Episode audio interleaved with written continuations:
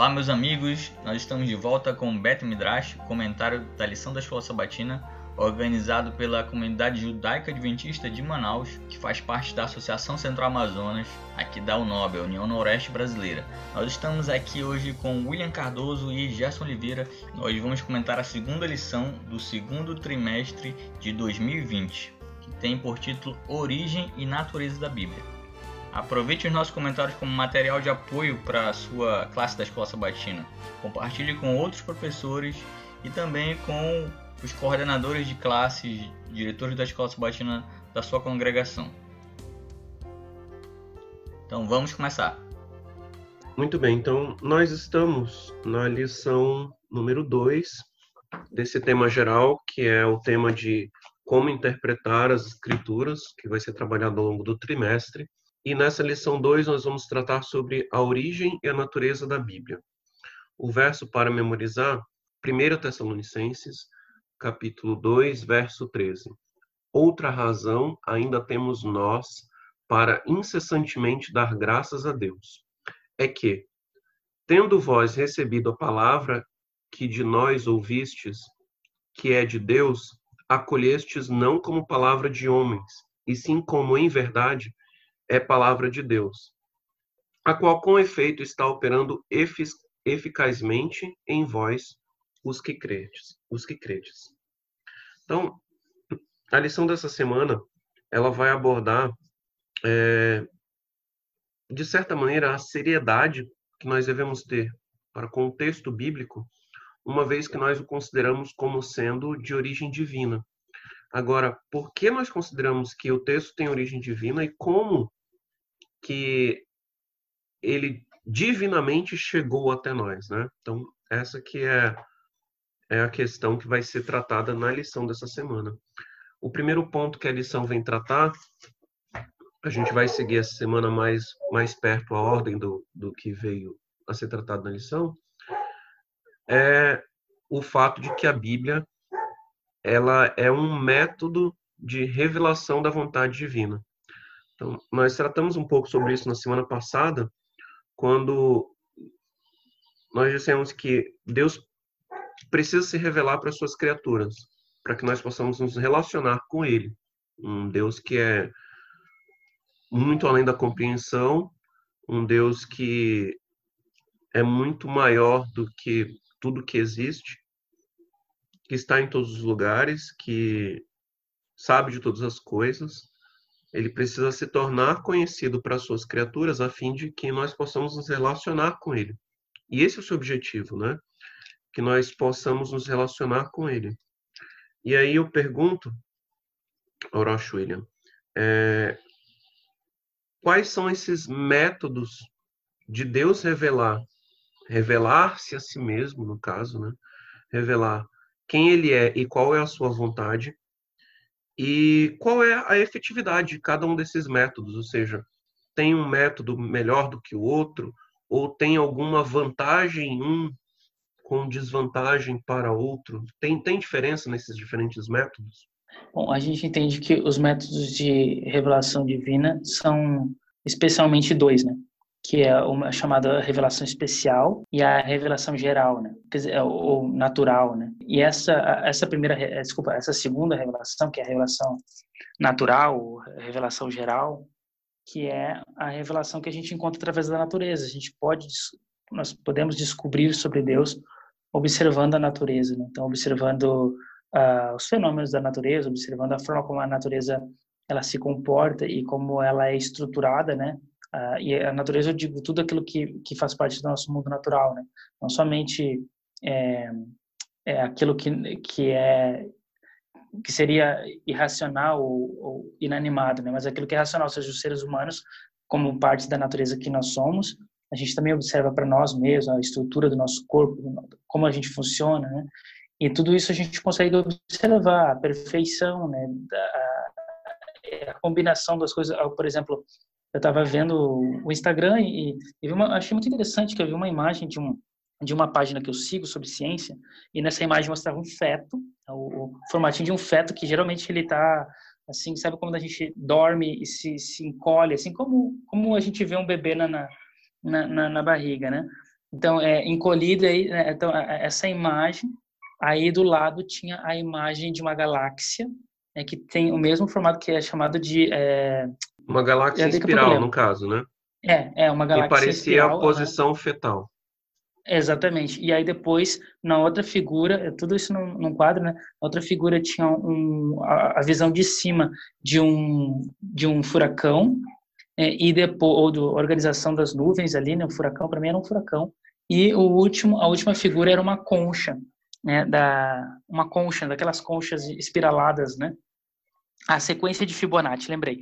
E aí no centro, assim, tinha o, o desenho matemático da sequência de Fibonacci né? É, acho que se não me engano é sequência de Fibonacci, se não me engano é isso, que, que é que é que é esses padrões. Né? Então assim, ah, tudo está desenhado. Então existe esse, esse mesmo padrão matemático a gente encontra no ser humano, no formato da galáxia, né? Então é como se tudo é, não é que a gente está imitando a galáxia ou que a galáxia está imitando, não se sabe, né? Porque é um formato matemático que que existe em todas as coisas, né? Desde o um feto na galáxia, na, na, na ali no, numa concha, né, até na, na formação do, do, dos furacões ou da organização ali das nuvens, né, dos ventos.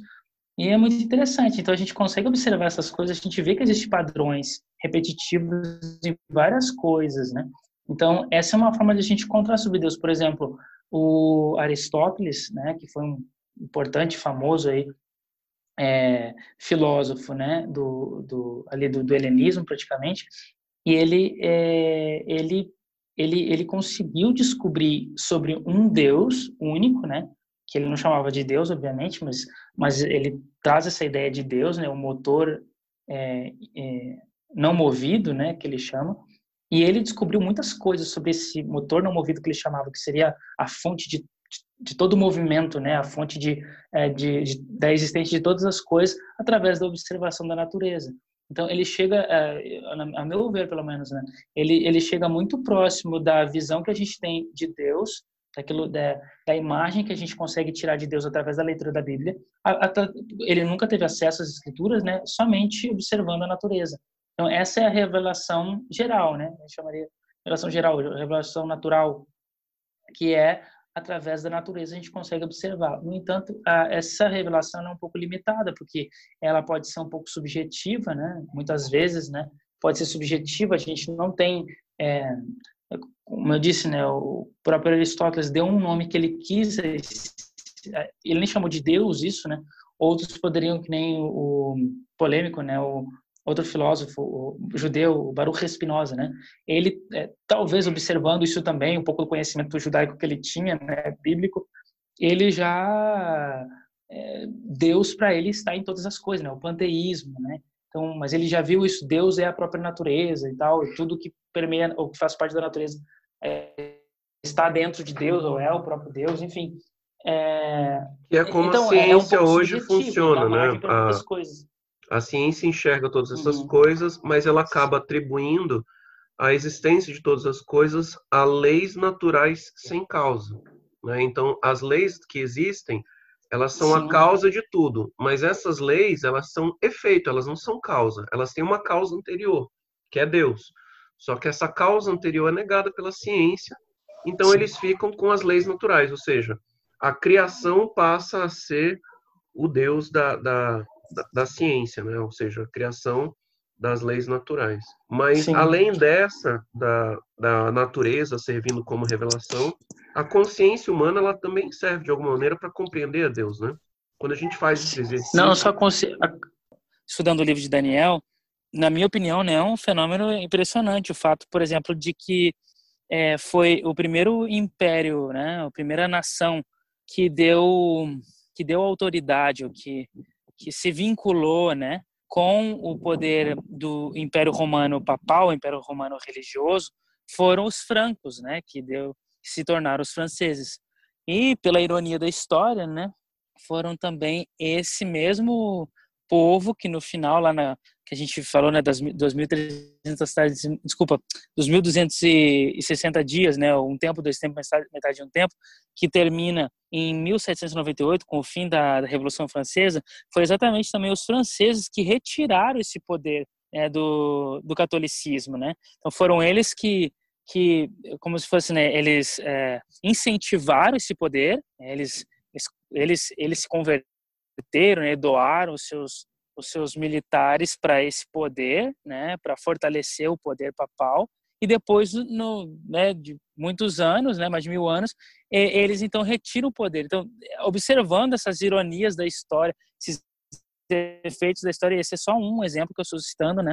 Juntamente com a nossa consciência, né, de saber o que é certo, o que é errado, tudo isso faz parte dessas, dessa revelação geral, né? É, que, que, que, nós temos, né? Então, a gente observando as coisas, nós, nós observando a nossa realidade, a nossa própria existência, a nossa forma de pensar, a história que a gente vive, a natureza na qual nós estamos envoltos, a gente faz parte dela. Tudo isso nos ensina sobre Deus se a gente prestar atenção.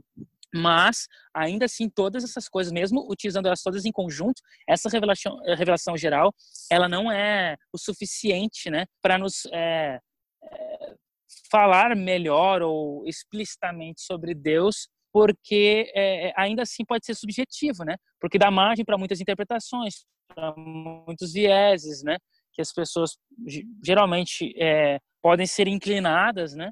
E como a gente sabe que, que já foram, né, pessoas que não seguem a Bíblia, mas como tu disseste, vão observando a ciência, por exemplo, e vai chegando a, a conclusões diferentes uns dos outros, né? Sobre Deus e sobre a própria existência humana, enfim. E, mas então por isso que a gente tem a revelação especial, né? O nome é especial porque ela é, a, ela é especial, é melhor, que é a, que é a Bíblia, né? E dentro dessa revelação especial, a gente tem uma revelação ainda mais especial, que é a existência de Yeshua, que é o, o parâmetro para a compreensão de, de todas as de toda a escritura ou as escrituras e consequentemente de tudo que existe. Né? Então é, é, essa revelação que a gente tem quem é Deus, né? O que Ele faz, é, qual é o propósito dele, qual é o plano da salvação, que é uma coisa difícil de se entender, por exemplo, através da revelação geral. Não tem como talvez é, é, eu conseguir é, é, encontrar sobre o plano da salvação observando simplesmente a natureza. Não consigo encontrar sobre a ressurreição. Talvez, assim, é, a gente pode entender, ah, sei lá, uma uma semente para que ela gere vida, ela precisa morrer, né, ser enterrada, morrer na terra, para que então ela, ela gere vida. É um, é um princípio que a gente encontra nas escrituras, essa mesma ideia, né, da, da vida de um, é, é, é no caso da morte de uma pessoa nasce a vida e tal, a ideia da ressurreição. Mas, assim, é muito subjetivo observando isso na natureza, quanto quando nós olhamos nas escrituras, isso é, é claro, é explícito, né?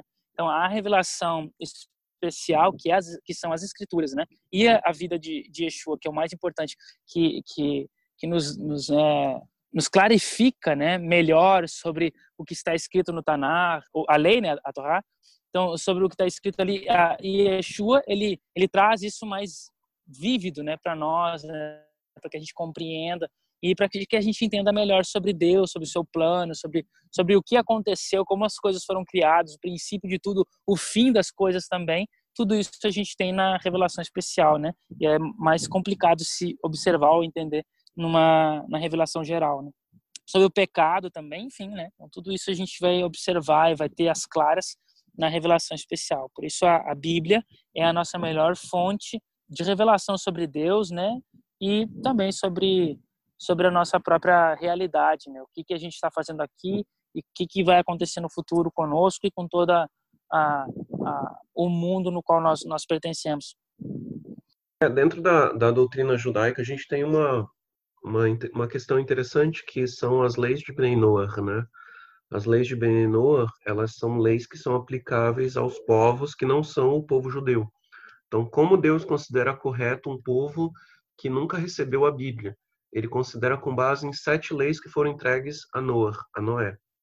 E essas sete leis, elas, elas são cobradas desse povo, apesar de não ter em nenhum lugar escrito essas sete leis, mas elas se tornam compreensíveis por questões próprias da natureza. Então, é, na cultura judaica se diz que como que Abraão tomou ciência de que Deus era um Deus único. Ele passou a observar a natureza e com a natureza ele compreendeu que havia um Deus único. Por causa disso, ele foi atrás de se instruir com uma pessoa diferente do seu pai, né? O seu pai era idólatra, adorava vários deuses e ele não acreditava nisso. Então a tradição diz que ele foi procurar Hashem, né, o filho de Noé, que viveu a, a, a era do antedilúvio, né, participou do, da salvação e tinha a instrução correta de Deus. E essa instrução ela era entregue de, de maneira dispersa, mas ela também era perceptível pela natureza. E porque ela era perceptível pela natureza, mesmo os povos que não tinham a Torá, as pessoas não podiam se julgar completamente irresponsáveis com relação a, aos preceitos da Torá. Então, Deus cobrava pelo menos que eles observassem algumas leis. E os judeus dizem que são essas sete leis, que é que a gente mais ou menos aquilo que a gente observa lá em Atos 15. E quando é, Paulo trata dessa questão, ele também diz isso. Ele diz lá em Romanos 1, capítulo 8, a partir do verso 19, que os, os, os outros povos eles eram indisculpáveis perante a lei de Deus, porque a ira de Deus se revela dos céus contra a impiedade e perversão dos homens que detêm a verdade pela injustiça. Então, a própria justiça divina e atributos invisíveis de Deus se manifestam por meio de observações da natureza. E essas observações fazem com que alguém não possa alegar, ah, eu não sabia, eu não tinha a menor ideia. ou seja, cria uma desculpa para não obedecer à lei divina. Então, os outros povos tinham isso.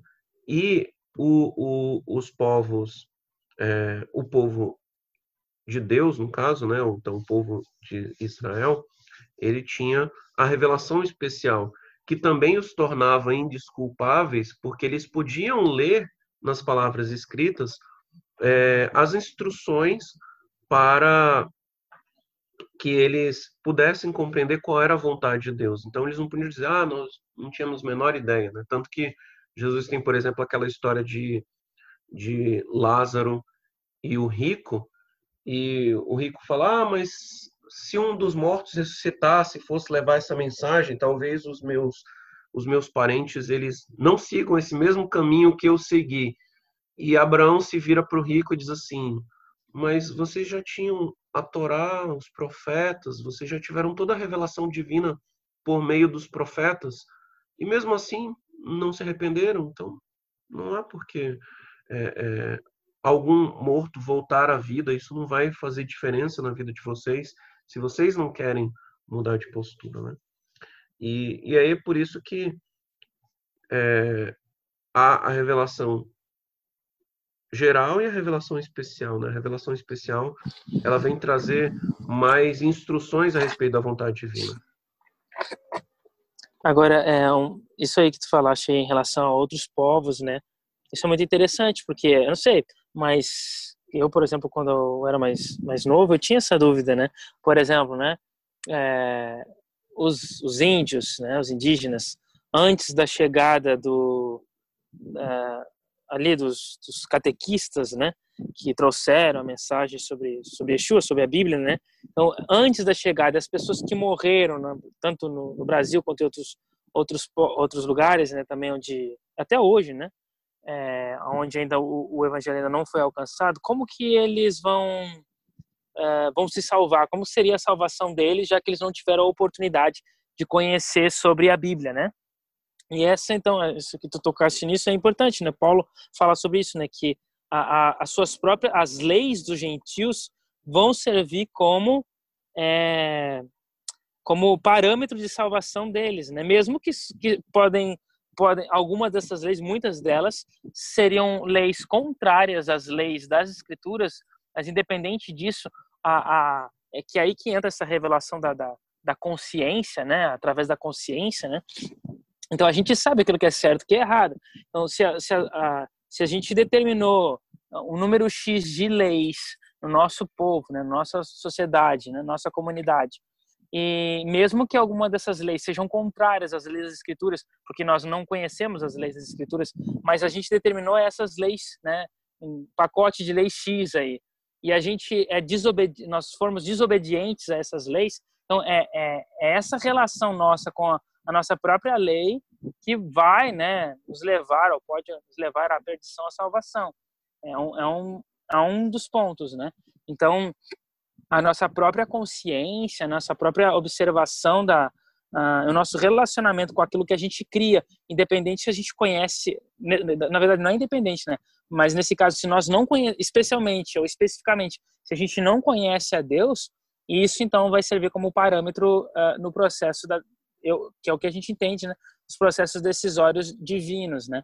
Então, olha, se ele é fiel à sua própria lei, logo, se ele conhecesse a minha lei, ele seria tão fiel quanto. Então, ele é um bom candidato para a salvação, né? Para para para ir para para a redenção em geral, né? Mas se é, ele último, não é fiel, hum.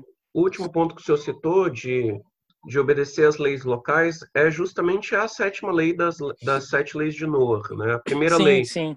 é não cometer idolatria, a segunda é não blasfemar contra o nome divino, a terceira, não matar, isso a gente vai encontrar em qualquer legislação do mundo, a quarta não roubar, apesar de que no Brasil ela é muito é, é, mitigada, mas ela, ela deveria ser observada no Brasil e em qualquer sociedade do mundo. A não cometer imoralidades sexuais, apesar de que também na, na, modernidade tem sido procurado mitigar isso daí, ou seja, quando os povos buscam mitigar leis relativas à imoralidade sexual, ela está tentando quebrar com as sete leis de Noa. É, a sexta lei, não comer animal vivo, e a sétima lei, que é os tribunais. Então, estabelecer sistemas e leis de honestidade e justiça e você ter que seguir essas leis, né? Isso daí são as sete leis de Noah. E a, última lei, a sétima, ela obviamente ela não vai contrariar as anteriores. Então, se um país permite que você indiscriminadamente mate as pessoas, ela já está contrariando a quarta lei, a perdão, a, a, terceira das leis de Noah que diz que não, não se pode matar, né? Sim, pois é, não. É, é, é só para a gente entender melhor essa questão da como que funciona a revelação, né? Mesmo que a gente não tenha as escrituras nas nossas mãos, né? No caso a gente tem esse privilégio de ter, né? Mas é, existe, né? Uma outra forma de revelação, só que, claro, né? Ela exige um pouco mais de nós, mas de qualquer forma eu acho que é que é, isso é, é também um dos propósitos da lição as escrituras também exigem, exigem um pouco mais de nós. Então, não é porque é, todo mundo tem a Bíblia hoje praticamente, né? Acho que maior, mais da metade do mundo, né, conhece ou, ou possui a Bíblia nas suas, nas suas mãos. Não, isso não é assim é uma uma condição né, sine, sine qua non, né? Que é, que eles já estão salvos ou que a pessoa já é, né, já sabe tudo sobre Deus, o, conhe o conhecimento dele sobre Deus, pronto, já já o, o, o coloca né, no, no, na lista dos re requeridos aí por Deus. Né? É necessário a gente conhecer, nós é, buscarmos ver a revelação divina nas Escrituras, mas a, esse conhecimento que a gente encontra nas Escrituras não é um conhecimento superficial. Assim como eu disse, né, eu citei aí, por exemplo, Aristóteles, é, ele, ou até mesmo Salomão, né? é, que também observava a natureza, escreve sobre isso no, no livro de, de Provérbios, por exemplo, nessa né, observação, ele tira ensinamentos né, da, a partir da natureza. Então, Aristóteles também fez isso, mas é, são, são pessoas que são ímpares né, dentro uh, da sociedade né, como um todo. Né? Então, foram pessoas que foram eh, estudiosos, que foram pesquisadores, e assim também, da mesma forma, para nós abordarmos as escrituras, a gente precisa ser estudioso, nós precisamos ser é, é, inquiridores, né? É, é, pesquisadores das escrituras, não devemos nos, nos, relacionar com as escrituras, abordar a escritura de uma forma superficial e, e, e simplista, né? Precisa haver uma observação tanto tão elaborada quanto a gente observa na natureza e que talvez exige um pouco mais até, né, porque às vezes exige de nós conhecimentos científicos que muitas vezes nem todo mundo tem, mas nas escrituras a gente também precisa abordar as escrituras de uma forma profunda, né, para que a gente possa ter uma revelação, ou, ou no caso arrancar das escrituras a revelação mais mais plausível e mais assim é, correta possível, porque senão a gente vai incorrer no que a gente tem hoje muitas interpretações diferentes, né? E muitas delas por leituras superficiais da Bíblia, né? Que que leva aí a x números aí de, de, de interpretações, né? E aí nos coloca em dúvida também, né? Mesmo dentro da revelação é, especial, que deveria ser mais precisa, se torna tão subjetiva quanto a revelação das, da, da natureza e da geral, né, como, as coisas. O ponto que eu ia tratar é que a lição ela aborda a questão da revelação e ela vem dizendo o seguinte, que você vai ter vários livros inspiradores, a gente tratou sobre isso na semana passada, muitos livros inspiradores na história, muitas pessoas que talvez sejam religiosas, é, que escrevem é, livros que trazem bons conselhos, que trazem boas é, práticas para a vida, que podem trazer aí muitas questões interessantes, mesmo livros teológicos, tem muitos livros teológicos que são muito bons. O que, que torna a Bíblia superior a tudo isso? Por que, que a Bíblia é, é mais especial do que, sei lá, um bom, um, um, um bom livro com um bom embasamento científico, discorrendo sobre todas essas questões e explicitando as coisas de uma maneira que a gente está mais habituado, né? Como a gente está acostumado a aprender as questões que a gente aprende na escola. Então, quando a gente vai para a escola, tem um livro lá que vai ensinar biologia e ele vai explicar cada coisinha, tintim por tintim ali. E isso é bastante interessante e, é bom de compreender dessa maneira. Já a Bíblia, ela tem uma outra forma de abordagem, mas mesmo tendo uma outra forma de abordagem, ela é mais especial do que esses outros livros. O que, que faz a Bíblia tão especial assim? Eu, eu, essa é uma boa pergunta, né? E eu diria que, em primeiro lugar, eu acho que assim, é, a Bíblia é um dos primeiros, né, se não o primeiro livro a, a responder questões é, cruciais da, da existência humana, né? Da onde viemos, para onde vamos, né? Então, quem nós somos, qual é o nosso propósito aqui. A Bíblia responde qual é a causa do sofrimento. Então, a Bíblia ela responde tudo isso, né? Por exemplo, a causa do sofrimento é uma das principais questões, inclusive, acho que talvez é uma das primeiras questões dentro do âmbito ateísta, né? Porque se Deus existe, por que, que existe tanto sofrimento?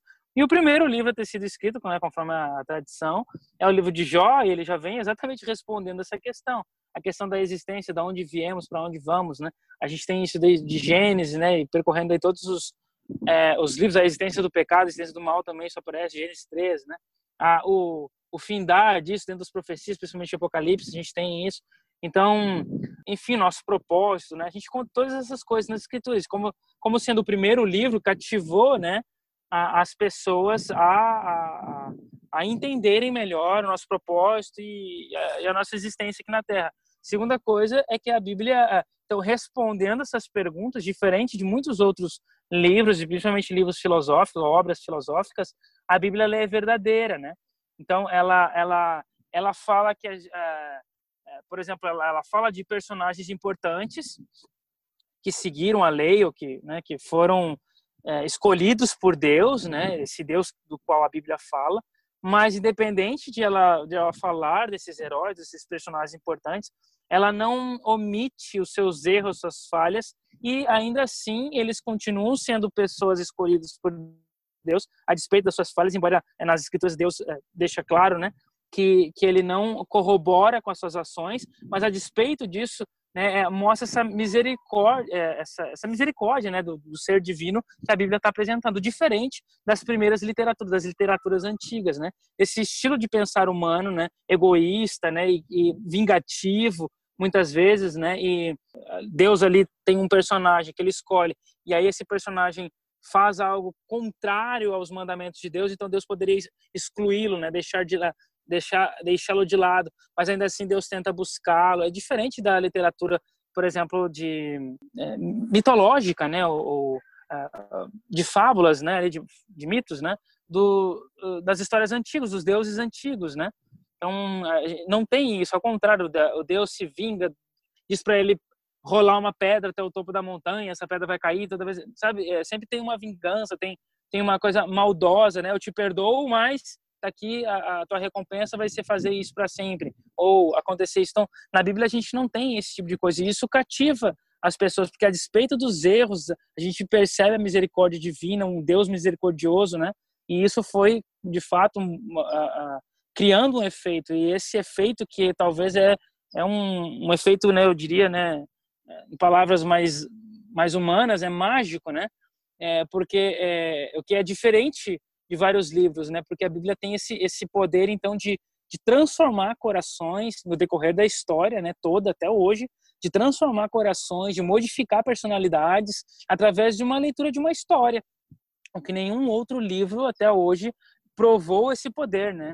Nenhum depois da Bíblia o livro mais lido, ou o livro mais publicado, ou o livro mais moralista que existe, nenhum outro livro conseguiu é, provocar esses sentimentos, essa, é, essas mudanças, né, morais numa sociedade ou, ou numa personalidade única né, de um único ser humano, como a Bíblia tem esse poder. Então, é, é eu acho que tudo isso, somando-se a própria história de, de Yeshua, que é uma história ímpar, né? Porque ele foi uma pessoa que se, é, é, é se comportou, né, como Deus, né? É, é, e ele ele tinha uma respostas, né? E, e um comportamento moral assim é, único, ímpar em toda a história, mesmo quando a gente compara, sei lá, com, com Buda, com, com Mahatma Gandhi, sei lá, com qualquer outro personagem é, moralista da história. Ele foi o único, tão, tão, tão forte foi o seu poder e a sua influência no mundo que hoje, até hoje a gente divide a história em antes depois dele. Né? Então, as, as festas que a gente tem mundialmente sendo comemoradas, como agora de Páscoa, em relação à sua própria nascimento ou morte, especialmente, né? Entende? Então, e tudo isso se somando, né, é, com conhecimento do, que a gente entende de Deus, da, das escrituras hebraicas, mas a sua própria existência em figura humana, através dos escritos gregos, né, do Novo Testamento. Então, tudo isso se soma, todo esse, esse potencial, esse poder que a gente encontra nesse personagem, Deus, primeiramente, né, em figura divina, né, imagem divina e depois em, em figura humana, tudo isso eh, se, se, se, sei lá, se, se condensa, né? E a gente então a, a, apreende isso, né, em nós e isso causa um impacto na nossa vida, né? Uma mudança, né? Que nenhum outro livro conseguiu até hoje fazer, né? E, e isso se, tem, em resumo, né? Essa questão toda que o senhor abordou é o fato de que a Bíblia ela é um livro revelado. Então, a revelação é que torna a Bíblia esse livro único. E, isso é que faz com que, por exemplo, eu não possa deixar de lado a Bíblia para ler o livro do pastor fulano de tal que vai tratar sobre essas questões, né? Então, ah, o pastor fulano escreveu um livro excelente sobre como viver, como ser feliz e tal, mas mesmo um, um, um livro excelente que alguém escreva, ainda que seja um religioso, não vai encontrar a mesma dimensão da Bíblia, porque a Bíblia é a palavra revelada de Deus, né? E aí, quando a gente trata sobre essa questão, ela é uma questão bastante delicada, porque há muita, às vezes há um certo fanatismo, às vezes há algumas, sei lá, umas desinteligências sobre esse assunto, porque nós não compreendemos apropriadamente como é o processo de inspiração da Bíblia. Como que Deus pegou as suas ideias então, como que a Bíblia existia lá na cabeça de Deus? E ele foi entregando pouco a pouco ao longo desses diversos autores, ao longo de dois mil anos do processo de escrita da Bíblia. Como que isso foi sendo, foi, como que a Bíblia foi, foi é, é, de fato gestada, né? Ah, essa é uma, uma questão muito importante porque a gente geralmente tem uma ideia mágica, né? ou uma ideia assim sobrenatural do processo de inspiração, né, de, de revelação divina a, a, da sua vontade, da sua palavra, a, através dos seres humanos, né? Então, é, eu digo isso dentro do, do âmbito assim religioso, né? Porque, claro, dentro do, do, do contexto humano, muitas vezes é, é, essa sobrenaturalidade ela é negada, né? por completo. A gente tem esses opostos, né? Por um lado, é super é, é su, superestimado, né? Por outro lado, é subestimado, é sub, subestimado, né?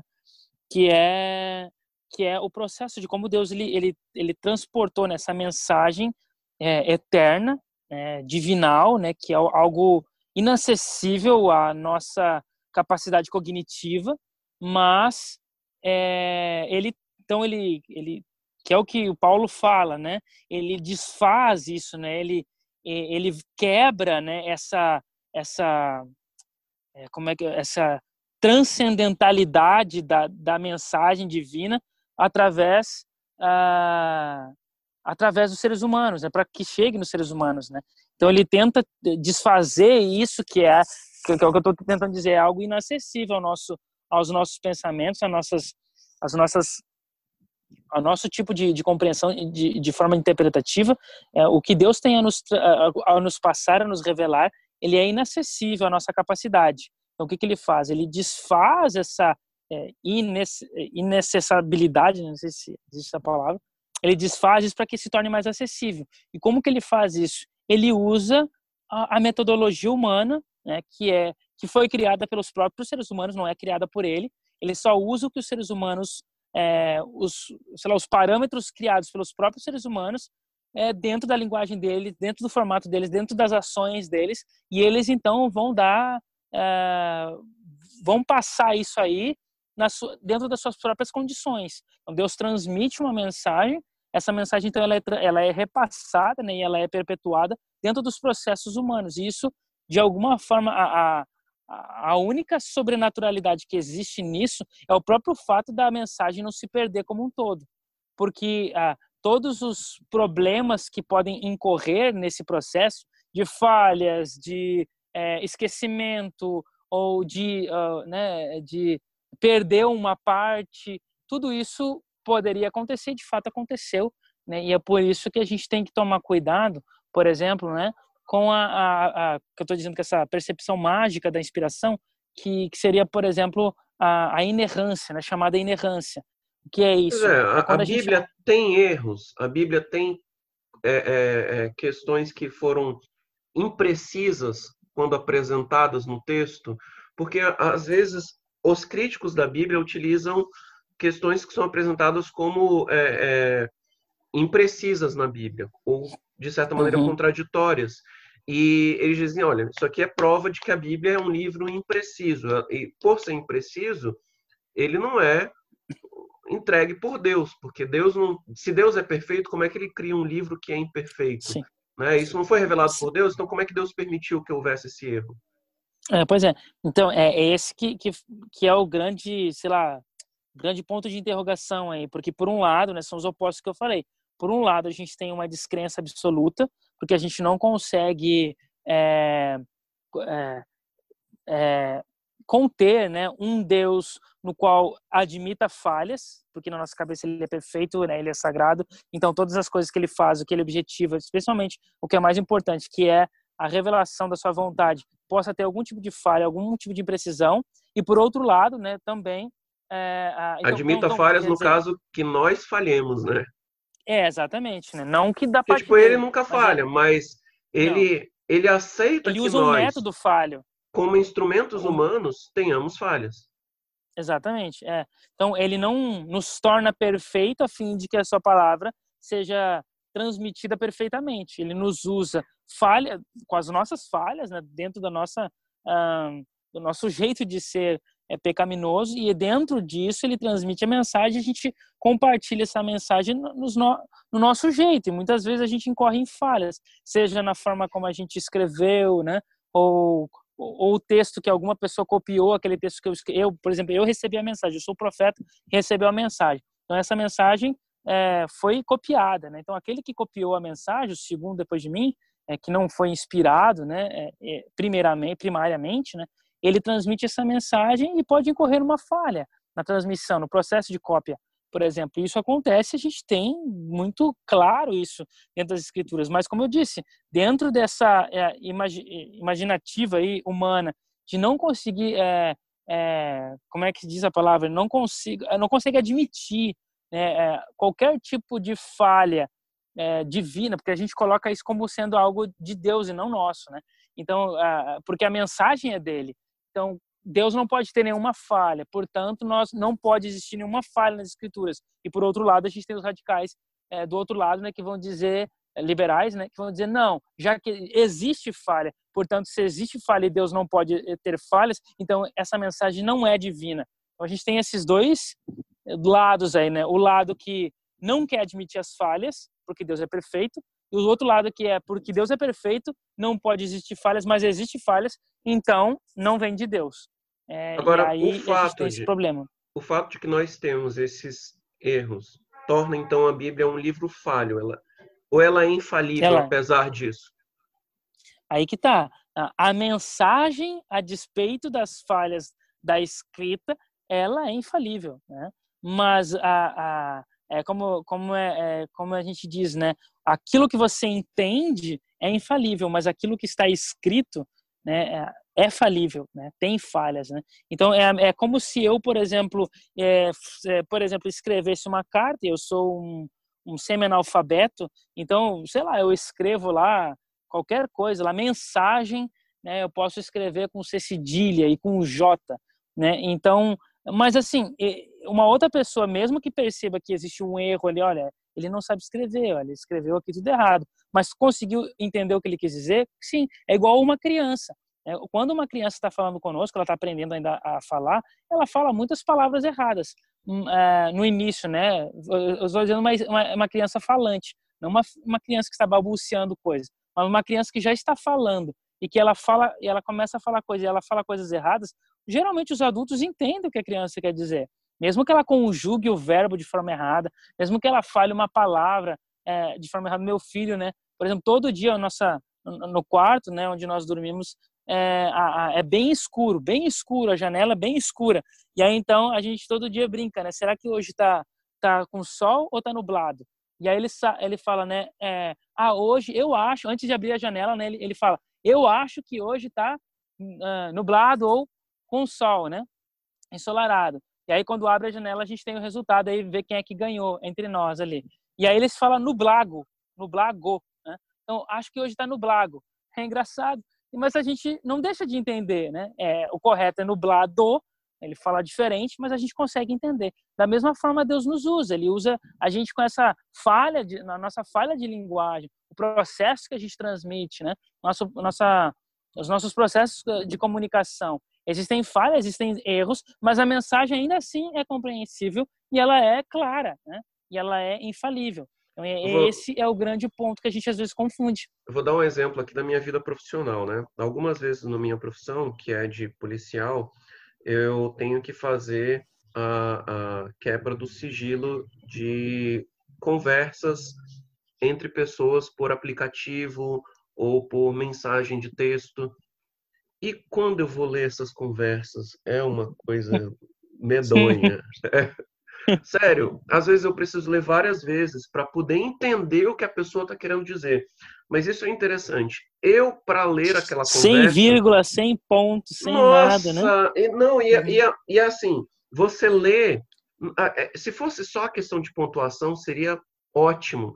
Mas você vê as palavras, como elas estão escritas lá, é incompreensível para mim. Para que eu possa entender, eu tenho que ler em voz alta para ver como aquilo soa, para então entender o que ele quis dizer. Mas isso sou eu lendo.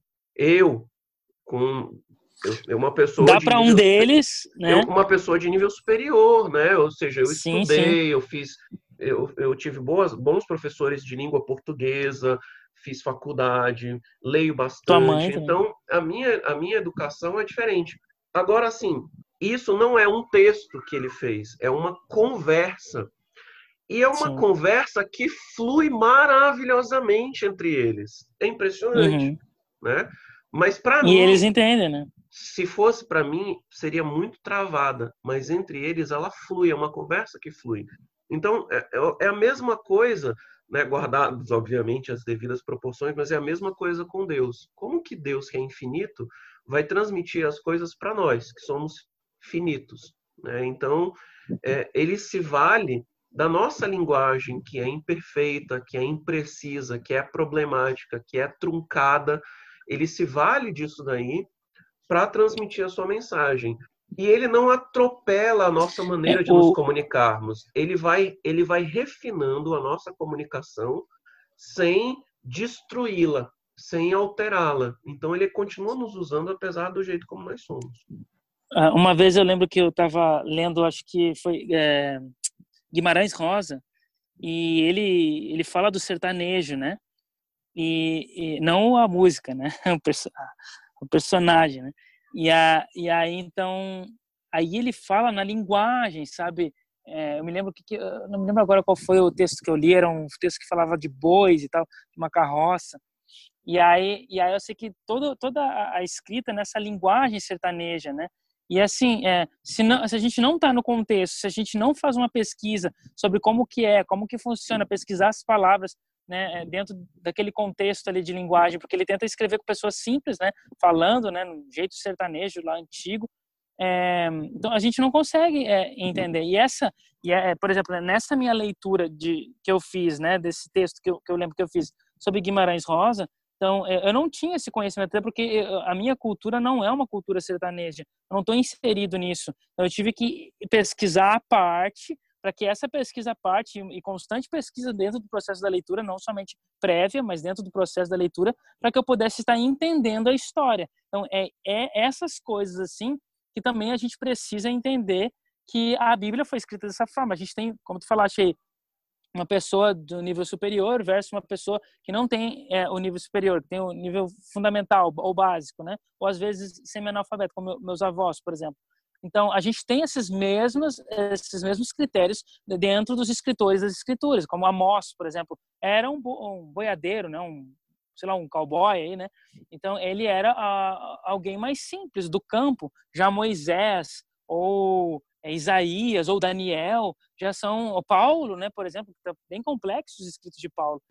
Tá. E, e, e, é nesse nesse ponto que nós temos aí aquele comentário que é um comentário clássico de Ellen White, dentre muitos, que ela vai dizer que a, lá em Mensagens Escolhidas, volume 1, página 21, que está até na, na nossa nos comentários de Ellen White, a lição, para quem tem a lição com comentário de Ellen White, na lição de segunda-feira. Ela diz: a Bíblia foi escrita por homens inspirados, mas não a, é a maneira de pensar e exprimir-se de Deus. Esta é da humanidade. Deus, como escritor, não se acha representado. Os homens dirão muitas vezes que tal expressão não é própria de Deus. Ele, porém, não se pôs à prova na Bíblia em palavras, em lógica em retórica. Os escritores da Bíblia foram instrumentos de Deus, não sua pena. Então não foram, eles não psicografaram a Bíblia, não foi uma coisa automática. Ela diz: olhem os diversos escritores. Não são as palavras da Bíblia que são inspiradas, mas os homens é que o foram. A inspiração não atua nas palavras do homem, nem em suas expressões, mas no próprio homem que, sob a influência do Espírito Santo, é imbuído de pensamentos. As palavras, porém, recebem o cunho da mente individual. A mente divina é difusa. A mente divina, bem como sua vontade, é combinada com a mente e vontade humanas. Assim, as declarações do homem se tornam, né, são as palavras de Deus. É, pois é, é, é só para citar como citar como exemplo, assim, né, alguns, né, existem vários, né, mas a gente tem, por exemplo, né, crônicas que diz que Davi era o oitavo filho de Jessé, mas em Samuel diz que ele era o sétimo. Também em Gênesis diz que 70 pessoas foram desceram né, com Jacó para o Egito, mas em Atos lá é, diz que foram 75. E, enfim, né, a gente tem aí muitas, muitas dessas é, diferenças assim no texto, né? Então, tu vê, são, são problemas, são, são questões, muitas delas, que não fazem diferença alguma. E se Davi fosse o, o primeiro, o segundo filho, ele não, não faz diferença. Dentro da história, o mais importante é aquilo que ele fez, tanto de bom quanto de ruim, o que a gente aprende com isso. Mas, só que são esses detalhes pequenos, praticamente quase todos eles, são, são detalhes pequenos, essas diferenças, ou, e outros, né, erros, incluindo erros é, ortográficos também, ou uma falha, um pedaço, ou duas cópias que têm, é, é, como é que é, um conteúdo diferente do outro, que faz com que as pessoas se prendam a isso e aí digam ou que não existe erro algum, o erro está em nós, ou que é, é, que esses erros são provas de que não é um escrito divino, né? Mas é, é isso que a gente precisa entender que dentro desse processo da revelação, Deus usou os seres humanos dentro das suas limitações é, e essas limitações inclui as suas falhas, né, as suas capacidades, incapacidades, né, e as, essas capacidades dentro da, da falha humana, né. Então Deus não não inspirou os seres humanos. Olha, eu estou transmitindo a ele uma, uma uma revelação e, portanto, eu vou torná-lo perfeito no momento da, sei lá, da, da, da escrita, no momento da transmissão dessa mensagem. Não, Deus nunca fez isso. Né? Então, e a gente precisa entender isso. E mais uma coisa muito importante que pode ser escandalizadora para muitos, que aquilo que a gente tem de escrito do, sei lá, de Moisés, aquilo que nós temos de escrito é, de Daniel, não 100% daquilo foi escrito pelo próprio personagem que a gente tem como o autor do livro. Então, alguém mexeu no livro e acrescentou coisas, organizou o texto, é, e esse texto chegou até nós e é esse texto que a gente tem que a gente tem hoje. E isso não desmerece a importância do livro e também não tira uh, o, o, autor original, né, como sendo o verdadeiro é, compositor da obra, né? Então, por exemplo, a gente tem o capítulo final do livro de Deuteronômio, que a gente sabe que é óbvio que não foi Moisés, embora né, dentro da tradição judaica eles entendem que Moisés ele viu, ele previu, né, a sua, a, a sua própria morte, e então ele escreveu a morte dele em vida, né, antes que ele morresse. É, essa é a tradição judaica, né? Mas a gente sabe, claro, que, que talvez possivelmente isso não é verdade, né?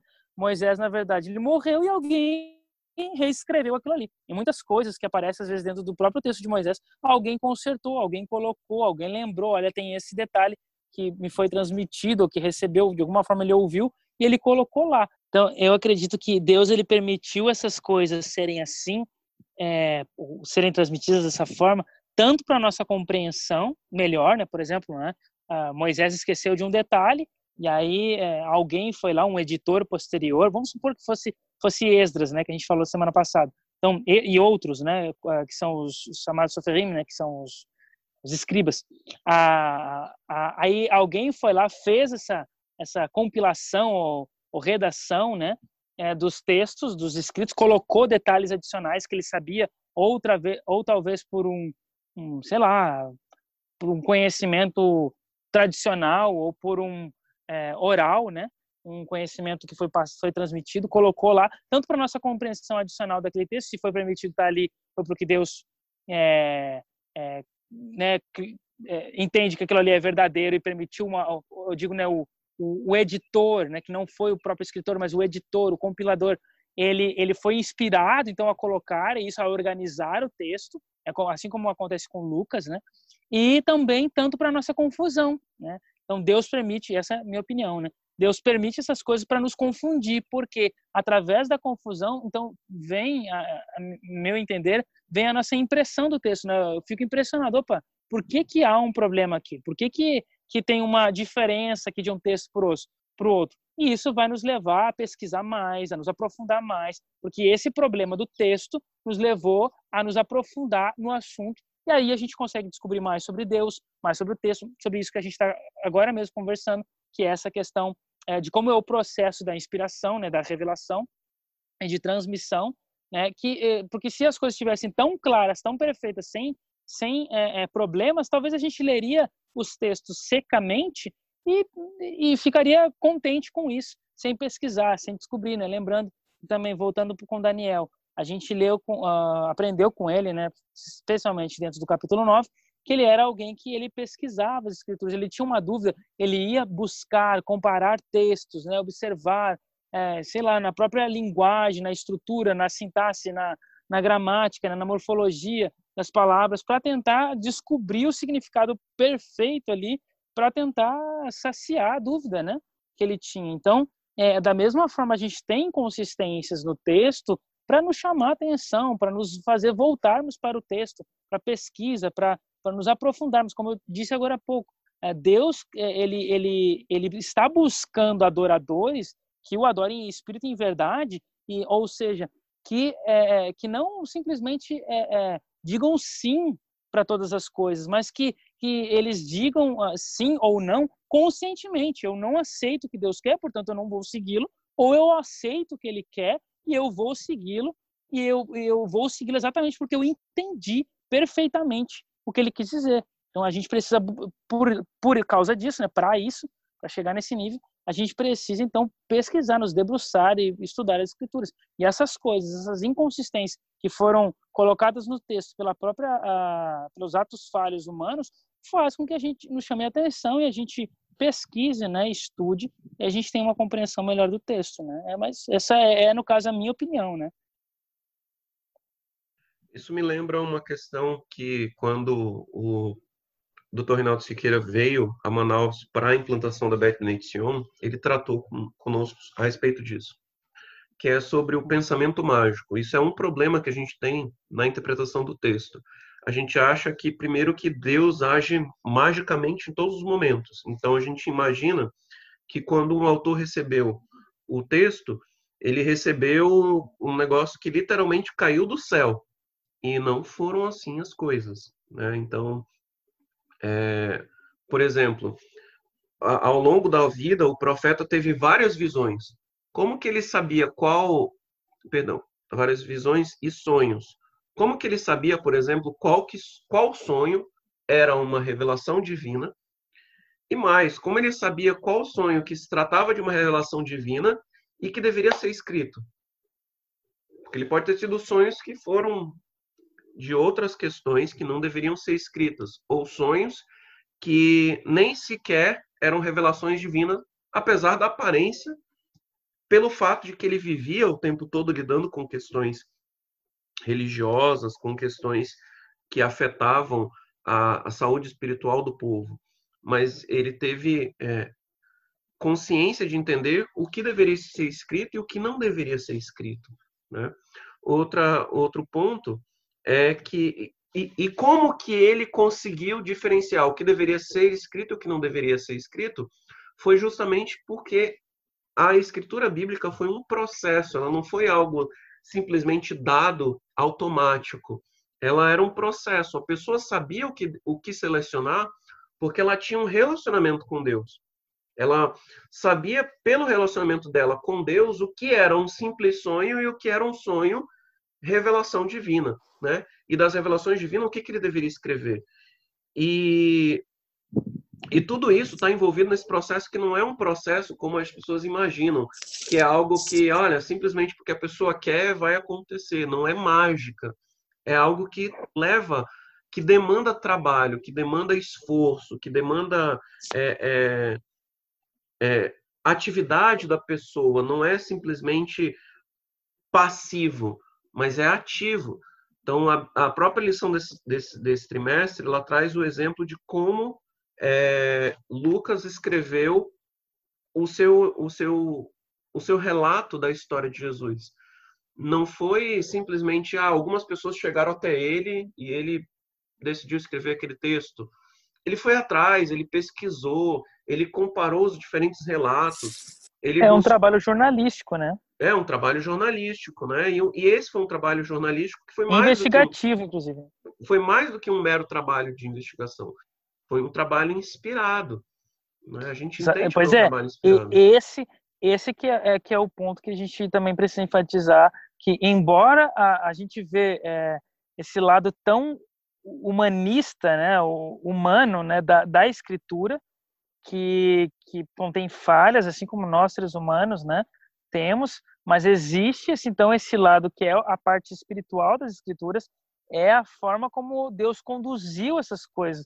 Então, é, eu creio, assim, que, no caso de Lucas, por exemplo, ele estava fazendo a pesquisa dele de forma totalmente é, é, natural, né? Então, é, para ele era o processo lógico né? É, só que agora, por que, que ele escolheu? Vamos supor que ele tinha é, um número N de, de, de, informações, mas algumas ele deve ter ignorado, porque deve ter existido é, informações fantasiosas sobre a história de Yeshua na época em que Yeshua viveu, que é, é aquela, é aquela velha, velho ditado que a gente tem, né?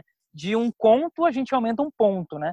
Então, muito, pode, com certeza deve ter existido histórias que era uma coisa uma, que aconteceu uma coisa, mas no, na transmissão no, dentro da é, que é da fala popular, né, foi exagerado, né? Que, que na minha opinião, inclusive é o que aconteceu com Aquiles e com Hércules, por exemplo. Eu acredito que foram personagens reais, mas que, sei lá, eles fizeram alguma coisa grande comparado, né, dentro da, da visão popular, e que isso aí foi exagerado e foi passado e passado e virou toda essa história mitológica que a gente tem hoje. Então, a mesma coisa deve ter acontecido com Yeshua na época dele.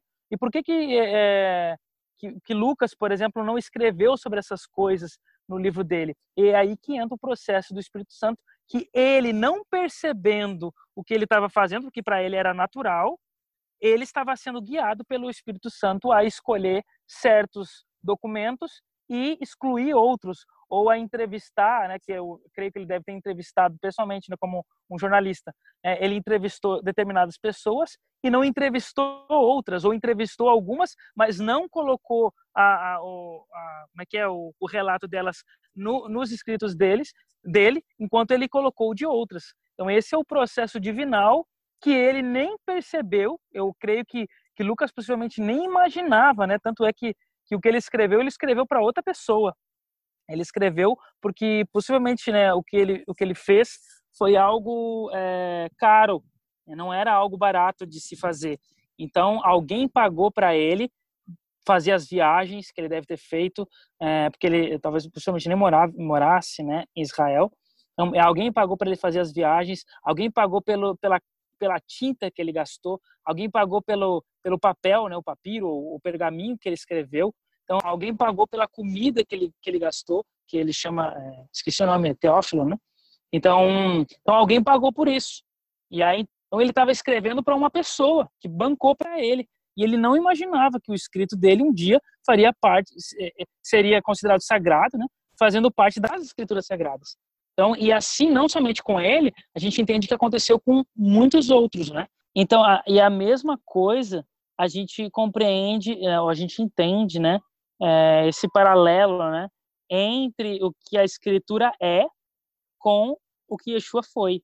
Porque ele, ele, ele, ele veio, né? Ele se apresenta uh, da mesma forma. Né? A gente tem a questão sobrenatural, né? Que foi o, processo da, da da geração dele, né? Ele não foi 100% humano, mas existiu um toque da divindade nesse nascimento, né? Que a gente sabe que ele nasce, né? Através do Espírito Santo, né? Não, ou seja, não teve a participação de José dentro do processo é, gestacional, né? Se foi Maria e o, o, e Deus, né? A própria é, é, entronização de Deus na, na carne humana através da gestação de Maria, e, e, essa é a parte sobrenatural, mas a gente tem a parte humana dele, porque ele foi um de nós, né? Ele, ele viveu como nós, ele passou fome, né? Ele sentiu dor, ele sentiu medo, né? Ele, ele, ele ali meio que teve um tipo de, de depressãozinha ali naquele momento lá, às vésperas ali da, da crucifixão, né? Que ele, é, se possível, passa de mim esse cálice, o medo, a, a, a, a dúvida, né? Que ele, as incertezas que ele teve exatamente como como nós humanos temos. E uma coisa que às vezes a gente, voltando a essa questão do pensamento mágico, né? A gente acha, por exemplo, carpinteiro como como Yeshua foi, né? Que possivelmente não é construir é, móveis, né? Como está lá no, no filme do, do Mel Gibson, né? Mas Yeshua ele era um ele era um pedreiro, né? Nos dias de hoje a gente chamaria de pedreiro, né? Então então Yeshua nesse processo ele possivelmente mexeu mexeu com martelo, mexeu com prego, mexeu com né, com, com, com pedras, né? E ele possivelmente se machucou muitas vezes. Ele errou, ele foi bater o, o, num prego, foi martelar e acertou o dedo. É porque mesmo ele sendo divino, tendo uma, uma gestação divina, ele era sujeito a erro, ele era passível, né? A erros, né? Como ele foi. Né? Então, é, é, ele sangrava, a gente vê isso nas escrituras. Então, ele, ele se ele, é, uma vez eu vi o pastor... Não era passível de pecar, né? Exatamente. Mas esses erros que não envolvem... Mas a humanidade, era, ele era humano. Ele era humano, exatamente. O pastor Rodrigo Silva uma vez falou assim, que se Yeshua ele fosse fazer uma prova de matemática, ele poderia muito bem tirar oito, tirar sete. Né? Por quê? Porque ele podia errar, como todo mundo erra. Ele poderia, não, não quer dizer que só porque ele era divino, ele tinha que acertar todas as coisas, saber todas as coisas, porque ele tinha o lado humano dele. Assim como as escrituras têm esse lado humano, cheio de falha. Mas isso não significa que não que, que ela era isenta, né? que ela está isenta, assim como Yeshua, isento da divindade. Né? Então, como a gente tem é, em Yeshua é, é, é, perfeito, né? Essa, essa, essa, é, como é que diz essa, é, essa mescla, né? Essa participação da humanidade com a, a divindade. Às vezes, às vezes até dentro da escritura a gente vê mais a divindade do que a humanidade de Yeshua. É, assim também a gente aplica isso para as escrituras, que às vezes a gente vê mais a humanidade do que a divindade. Mas esse mesmo processo é, é válido. Então, tanto como a gente tem em Yeshua a divindade mesclada com a humanidade, as escrituras a gente tem o mesmo. Então, mesmo que nós tenhamos é, falhas nas escrituras, não significa que não há, não há divindade ali. E é, mesmo que a gente tenha divindade em Yeshua, não significa que não existiu a humanidade ali também. Então, Agora o é senhor é como... deu uma, uma, um gancho aí para mais uma cutucada no pensamento mágico. Porque quando as pessoas veem as escrituras, por exemplo, vamos falar de Brit Hadashah, né, o Novo Testamento. Ah, tem mais livros de Paulo porque Paulo era um camarada estudado, era uma pessoa letrada, era um grande estudioso, mas os outros, é, Pedro, João, é, etc., eles eram pessoas ignorantes, eles eram pessoas iletradas, eles eram pessoas que não. Afinal de contas, eles eram meros pescadores, né? E, e tudo que eles escreveram, eles só escreveram porque era obra do Espírito Santo. Então, não é porque eles tinham nada de, de, de conhecimento. Eles não tinham capacidade nenhuma, tudo que eles tinham foi porque o Espírito Santo deu para eles. Isso é coisa do pensamento mágico, né? Uhum. É, sim. A gente, às vezes, é, é a questão também da interpretação, né? Porque a gente, a gente chama disso de anacronismo, né? É quando eu pego uma coisa de hoje, que é comum hoje, eu leio nas escrituras aquilo, e aí então eu entendo aquilo que está escrito na, nas escrituras, né? Uh, conforme é a minha realidade, né? Por exemplo, para mim um exemplo clássico é a, a última, o quadro, a última ceia de da Vinci, né? que ele descreve a última ceia na forma da cultura dele, né? É, por exemplo, né, sentados ao redor de uma mesa, né? Os discípulos ali ao redor de uma mesa. Uma mesa Como nós alta, temos né? uma mesa. É, uma mesa alta com cadeiras, né? E a gente sabe, né, que não era assim nos tempos bíblicos, né? Não existia ainda essa tecnologia, né, que que é a mesa, né? Tecnologia mesa com cadeiras, né, como a gente tem hoje. Então era sentado no chão, né? Diferente, né? Ou sobre é, almofadas, né? Então é, é, bem, bem diferente o, o, processo como a gente imagina, né? E como aconteceu de fato. A mesma coisa. Então só a gente tem hoje pescadores, né? Pedreiros, né? Meu avô é pedreiro. Então e é uma pessoa é, é, é um, um semi-analfabeto, não teve oportunidade de, de estudar como eu tive, né? Então Uh, aí a gente então entende, ah, eles, tipo, Yeshua, né, é, carpinteiro, ou seja, né, é, é, literalmente ele foi um, pedreiro. E aí os pescadores, né, eu, eu, lembro que teve uma época que eu trabalhei com pescadores lá em Porto Alegre. E aí é, são pessoas muito simples, né? E, e também lá no interior do, do, Amazonas, né? Então são pessoas simples. Então a gente pega, a gente acha, né? Pega essa simplicidade acha que eles eram nesse estilo né, de simplicidade de pessoas, é, às vezes que não tiveram a oportunidade de ter acesso a informações é, maiores ou superiores, né, intele mais intelectuais, né, e aí então a gente é, aplica isso né, né, quando a gente lê sobre a profissão desses personagens nas escrituras, né, e não é isso que acontece ali, né, então isso é, é também um, para nós aprendermos a, a interpretar melhor. E outro, que é um outro detalhe, né, é, é, que é um termo que as escrituras utilizam, né, que é a palavra teknon, é da onde vem técnica, né? Então eles eram os técnicos na sua própria arte, né? E isso tornava eles especiais, é, inteligentes, né, naquilo, na habilidade que eles têm, assim como hoje. É, por exemplo, né, o meu avô como pedreiro, eu não sei fazer nada. Eu tenho ensino superior, mestrado, mas eu não consigo fazer as coisas que, que, que ele fez, já está aposentado, né?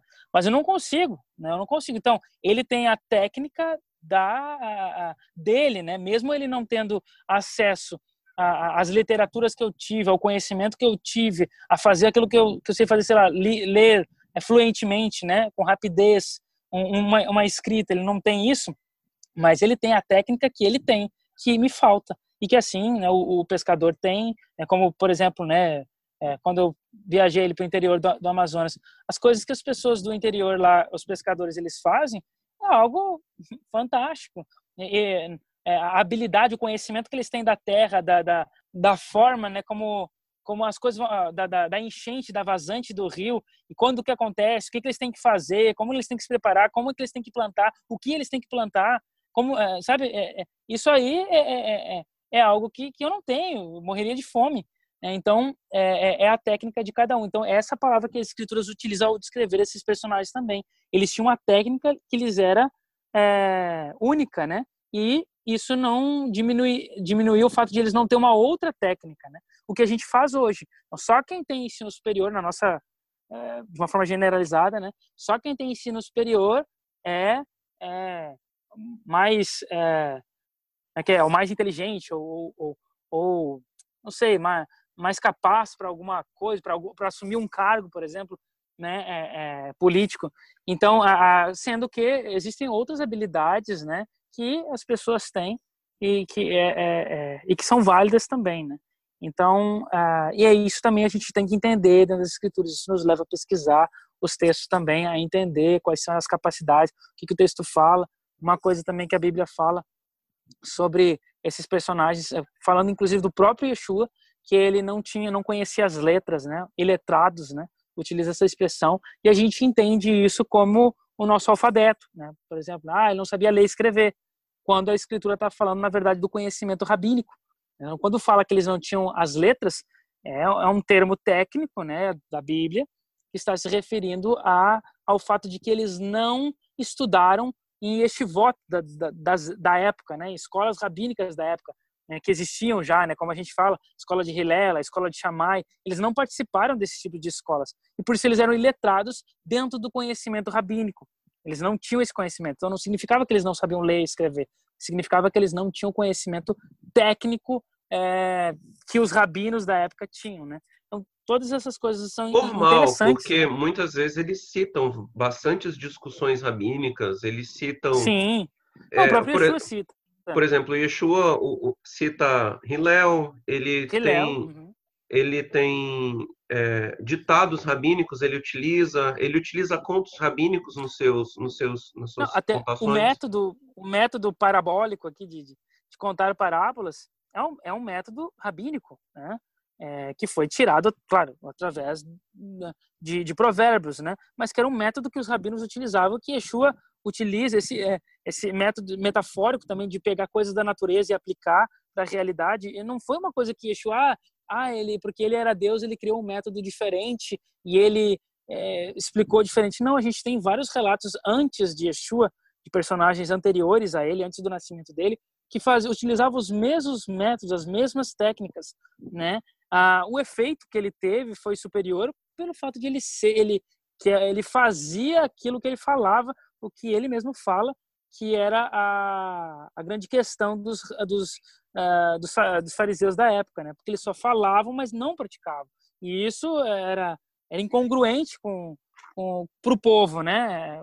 O povo não entendia isso, né? Era, é, como que eles podem exigir uma coisa de nós se nem eles mesmos seguem essas coisas, né? Então esse que é o grande grande questão. É, mas as mas... pessoas quando têm esse pensamento mágico têm a tendência de interpretar que, olha, Deus prefere os ignorantes. Deus prefere que você permaneça ignorante e ler a Bíblia não faz obriga você a ler só a Bíblia. Esqueça as outras coisas, porque as outras coisas vão confundir. Leia só a Bíblia. E não é bem assim, né? É, é... Abrir abrir a Bíblia num. Vamos ver o que Deus é que tem para nós. Abre a Bíblia e o que, o que aparecer ali. É, que Deus é se, revela, que... se revela dessa maneira mágica. E não é, né? Deus se revela por um processo. E o processo vai utilizar diversos meios, inclusive a inteligência humana. Né? E, e por exemplo, quando, te, quando há a leitura, isso é um, é um, comentário interessante, né? quando há a leitura de que Jesus era filho de um carpinteiro, a interpretação, olha, mesmo ele sendo filho de um carpinteiro, ele é muito muito sábio, né? Que coisa impressionante, mas na verdade, uhum. no pensamento da época deveria ser o contrário.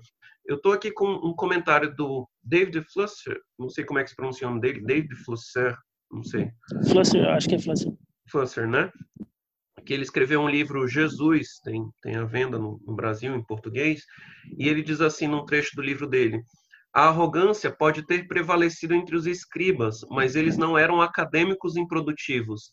Exigiam que todos ensinassem um ofício a seus filhos, e muitos deles mesmos eram artesãos. Os carpinteiros eram considerados particularmente instruídos. Se um problema estava difícil em, em, em discussão, perguntariam: há entre nós um carpinteiro ou filho de carpinteiro que possa solucionar o problema para nós, Jesus era ambos, carpinteiro e filho de carpinteiro. Então, isso trazia algo, era positivo para Jesus e não negativo, né? Como a gente, como a gente tem a tendência de imaginar. Quando a gente trata, por exemplo, de Ellen White, ah, era uma pessoa que só estudou até a quarta série, ou seja, tudo que ela escreveu veio diretamente de Deus e ela escreveu tudo psicografado. Não é assim. Era uma pessoa instruída, era uma pessoa que buscava se instruir, ela era uma autodidata, ela tinha uma grande biblioteca, ela lia muito, ela não era uma pessoa que simplesmente sentou e esperou Deus trazer tudo diretamente caindo do céu. Não foi assim. O processo pelo qual a Bíblia e todos os escritos inspirados foram elaborados não foi esse processo mágico que a gente que a gente sonha. Foi um pouco diferente, né? Um outro te, uma outra questão que ela aborda, que eu achei muito interessante, um pouco antes dessa citação do, da página 21 do mensagens, dos Mensagens Escolhidos, volume 1, ela vem dizer nas páginas 19 uma, uma, um ponto muito interessante. Ela diz assim: As escrituras foram dadas aos homens não em uma cadeia contínua de ininterruptas declarações, mas parte por parte, através de sucessivas gerações, à medida que Deus, em sua providência, via apropriada ocasião para impressionar o homem, nos vários tempos e diversos lugares, os homens escreveram segundo foram movidos pelo Espírito Santo. Então, também rompe com uma outra ideia romântica nossa, de um Deus que o tempo todo vem intervindo na história, o tempo todo, o tempo todo, o tempo todo, deixando mensagens, instruindo e deixando palavras escritas. E onde estão essas palavras? E por que, que ele não se manifesta agora? Mas as coisas não foram assim. Deus não ficou o tempo todo falando de maneira ininterrupta. A Bíblia não é uma obra de, um, de ininterrupta no tempo. Ela teve várias interrupções, ela teve ditos aqui e ali, e só alguns deles foram escritos, né? Então é, é uma questão para a gente refletir também. Quando a gente olha para as escrituras, a gente imagina que seja é, é, é um discorrer é, único de Deus, e não foi assim. A Bíblia assim como a gente tem a verdade presente para o tempo em que nós estamos vivendo, a Bíblia ela é a obra de várias verdades presentes que precisaram ser ditas e hoje elas vão sendo relidas e reinterpretadas e recontextualizadas, né? A lição dessa semana ela também vem abordar sobre o fato de que, bem, a gente acabou de falar, né, que como é que o, foi escolhido o que deveria ser escrito de tudo que o, o profeta sonhou, por que, que ele escreveu só isso, de tudo que Lucas pesquisou, por que, que ele optou por escrever isso. E aí vem a pergunta: por que Deus escolheu entregar a sua palavra de maneira escrita? O que, que isso significa para a verdade bíblica? É, é essa é a acho que a lição ela respondeu bem isso, né? Que hum, a, a, forma escrita ela é mais precisa mesmo, né? Através uh, por causa dessas falhas que a gente tem, a despeito dessas falhas que nós temos, ainda assim ela é muito mais precisa do que uma forma oral, porque seria a segunda opção, né? Então seria deixar isso de forma oral, porque não teria outra forma de é, perpetuar essa mensagem através das eras se não fosse oralmente ou ou escrita, né? E, e essa é, então a forma escrita ela ela se mantém né por mais tempo sem sem, sem com menos falhas né e que é o que a gente tem. É, temos falhas mas bem menores né comparado com o processo oral que poderia ser imagina é, é, é igual como aquela brincadeira do, do telefone sem fio né. A gente passa uma mensagem e quando chega no final da roda já é outra mensagem totalmente às vezes às avessas né ao contrário né, o que foi dito, né, ou distorcido de alguma forma. E, e assim seria a mensagem. Então Deus escolhe, ele, ele queria transmitir uma mensagem, a mensagem tinha, tinha que ser perpetuada de alguma forma para outras gerações, para outras épocas, e essa melhor forma foi a forma escrita, né? Então, e é essa mensagem que a gente tem, mas a gente sabe que no decorrer do tempo ela ela passa, né, por transformações, é, é, não assim transformações significativas da mensagem em si, mas dentro do processo, né, humano de transmissão é, e, e, a mensagem continua é, é, é intacta, né, de, de alguma forma essencialmente intacta é, até nós, porque isso não, não a gente, é, mesmo comparando os textos que nós temos hoje a, com a história que a gente tem também, ou até mesmo com as descobertas que a gente faz de outros textos, a gente percebe que a, a mensagem em si, ela, ela permanece, podemos dizer que plena, né? Porque, por exemplo, a gente tem as descobertas do Mar Morto. É, fidedigna. sim, fidedigna, melhor, melhor, melhor. Então, a gente tem, por exemplo, a, as descobertas do manuscrito do Mar Morto. Os manuscritos do Mar Morto estão praticamente 200 anos antes do nascimento de Yeshua. Os documentos que a gente tem, que a maioria das nossas bíblias, bíblias são é, fundamentadas, são os documentos do século uh, 10, mais ou menos, é, 10, 10, 11, do, da nossa era já, ou seja, pós-nascimento de Yeshua.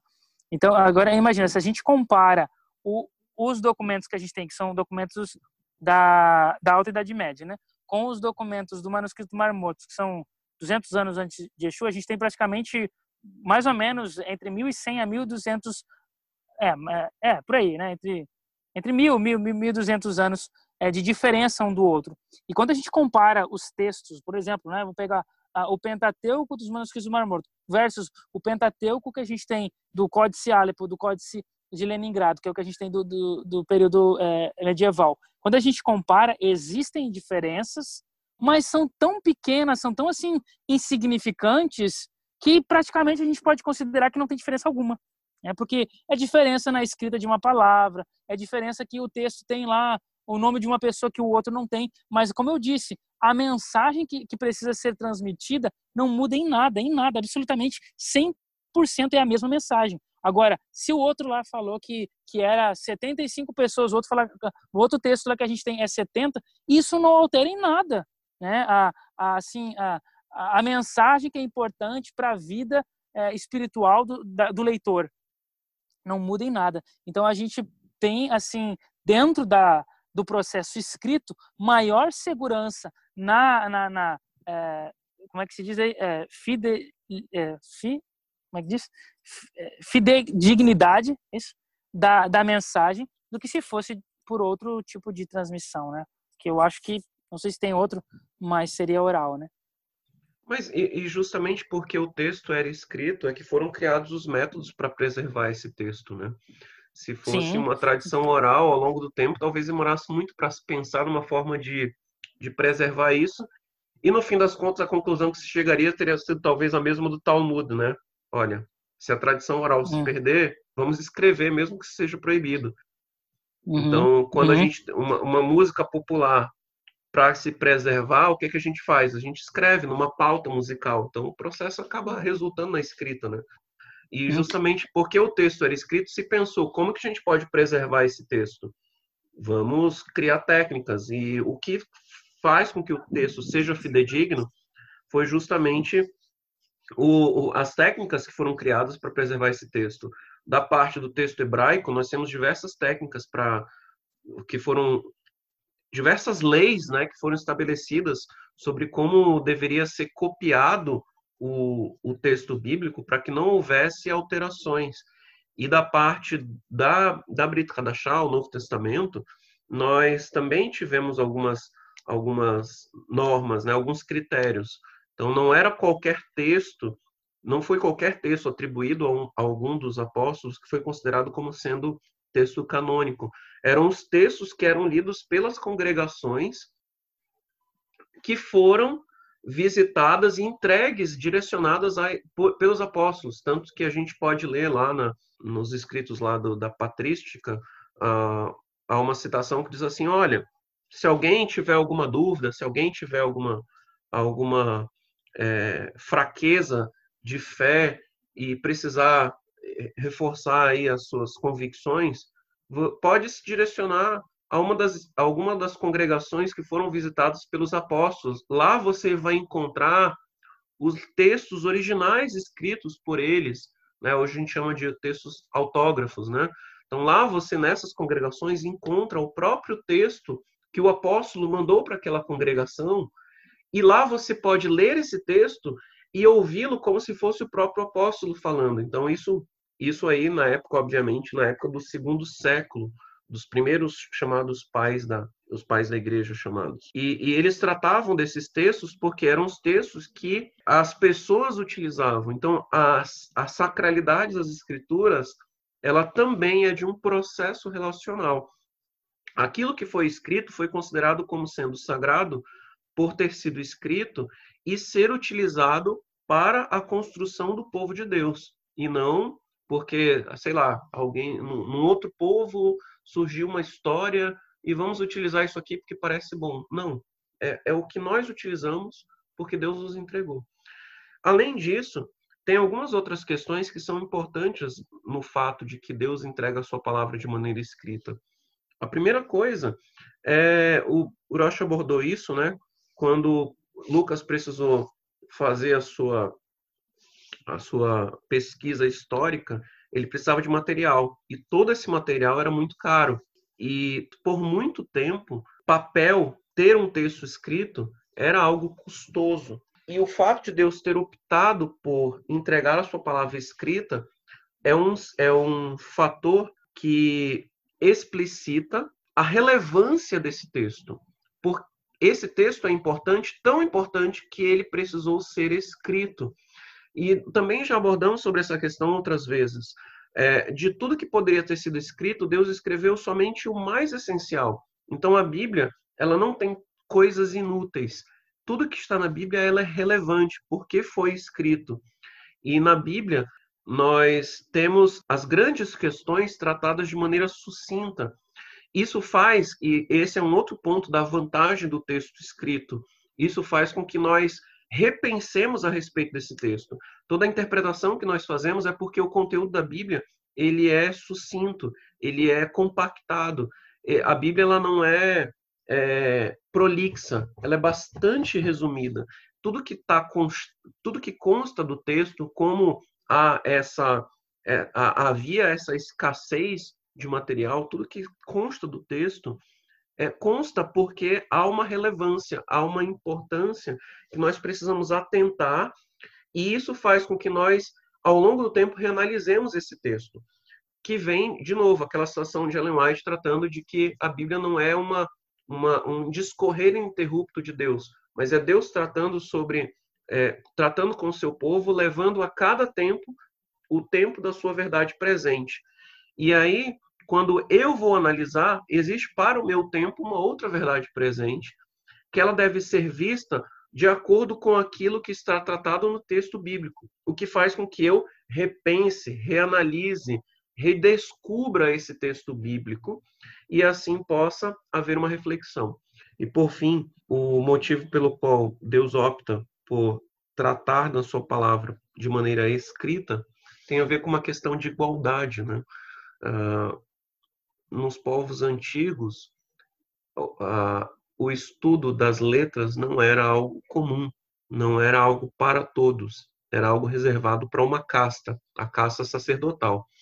Tanto que a gente vê isso ocorrendo na história do cristianismo, quando o cristianismo ele se alia ao paganismo, quando ele se torna um cristianismo romano, e há um entendimento de que as escrituras só podem ser lidas interpretadas por determinadas pessoas que pertencem a uma casta chamada o clero.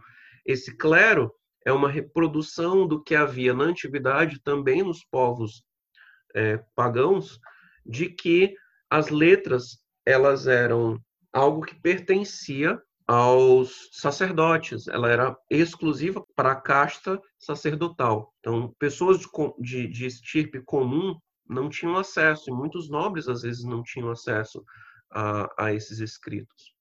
E quando Deus entrega as suas escrituras para o povo, ele estabelece algumas coisas interessantes. Primeiro que ele vai dizer que toda aquela nação é uma nação de sacerdotes. Então, a, o povo da, da, de Israel era uma nação sacerdotal. Isso dá a entender que, por causa desse, desse ponto de serem uma nação sacerdotal, eles tinham obrigação de terem compreensão da Bíblia. E isso se aplica também a, ao período do, da Brit Hadashah, do Novo Testamento, quando Pedro fala que vós sois nação eleita, nação sacerdotal também, né? o povo de pertencimento exclusivo de Deus, ele usa esse, esse, essa nomenclatura dizendo que nós somos um reino de sacerdotes. Então, aquilo que foi aplicado no passado tem aplicação atual também, apesar de haver a força contrária do resgate ao paganismo de que a, o, a leitura e interpretação dos textos sagrados só pertence a uma, uma casta sacerdotal. E quando Deus elege um povo, ele elege um povo para ser um povo de sacerdotes. E sendo um povo de sacerdotes, todos eles teriam acesso à leitura, então todos tinham a obrigação de ler. Isso causou uma, digamos assim, uma reforma na educação. Todos, a partir daquele momento, teriam acesso à educação.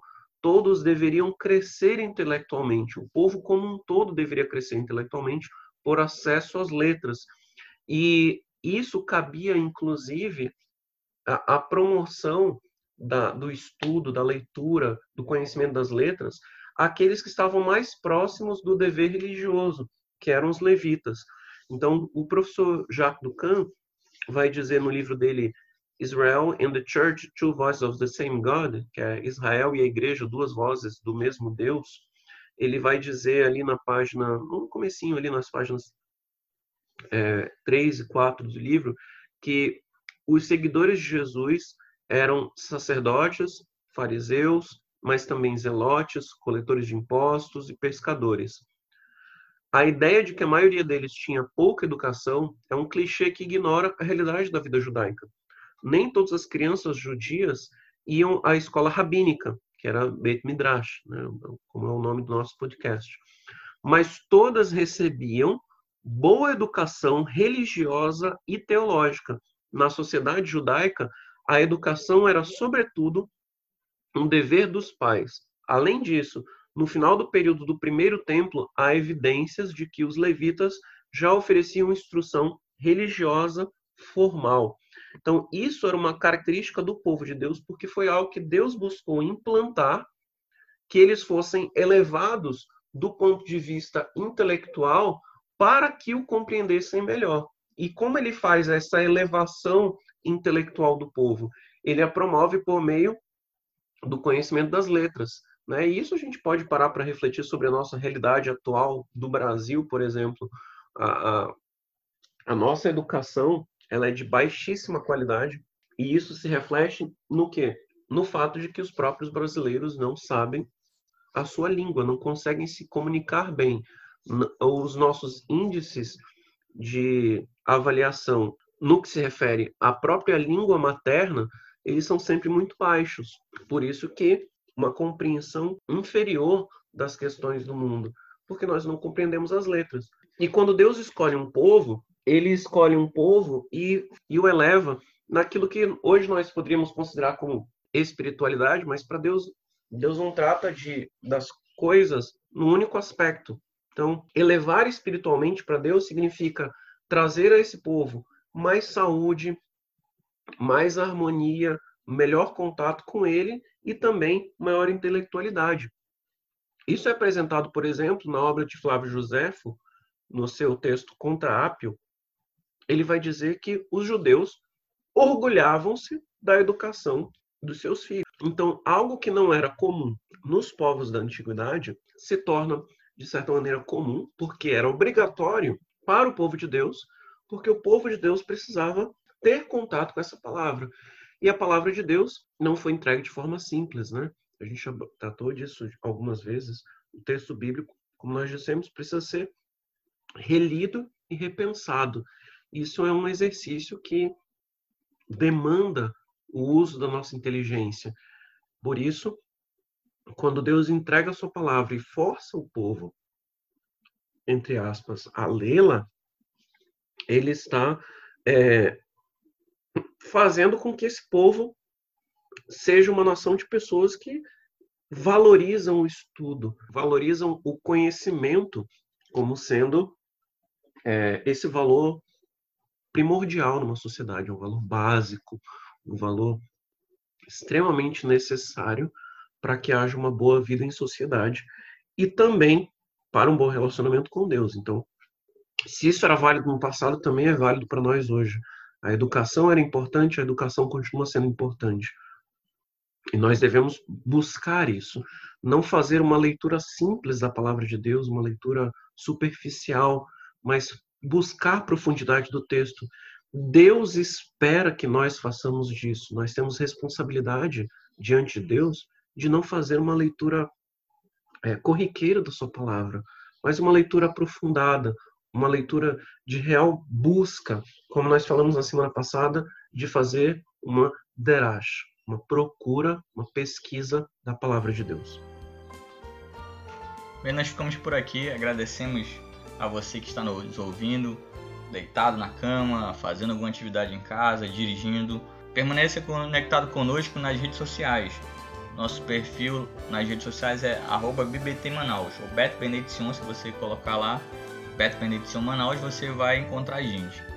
Estamos aqui na época da Páscoa. Então, convidamos você a lembrar esse momento tão especial da Páscoa e também ajudar as outras pessoas. Estamos passando por um momento bem difícil da pandemia do Covid-19. Se você pode ajudar alguém arrecadando alimentos, fazendo alguma doação, ajude. Procure o departamento de assistência social da sua congregação, ele vai redirecionar todos os recursos que você tiver disponível para essas pessoas. Então saudamos todos aqui, permaneçam seguros e saudáveis. Deus te abençoe, Shabbat Shalom.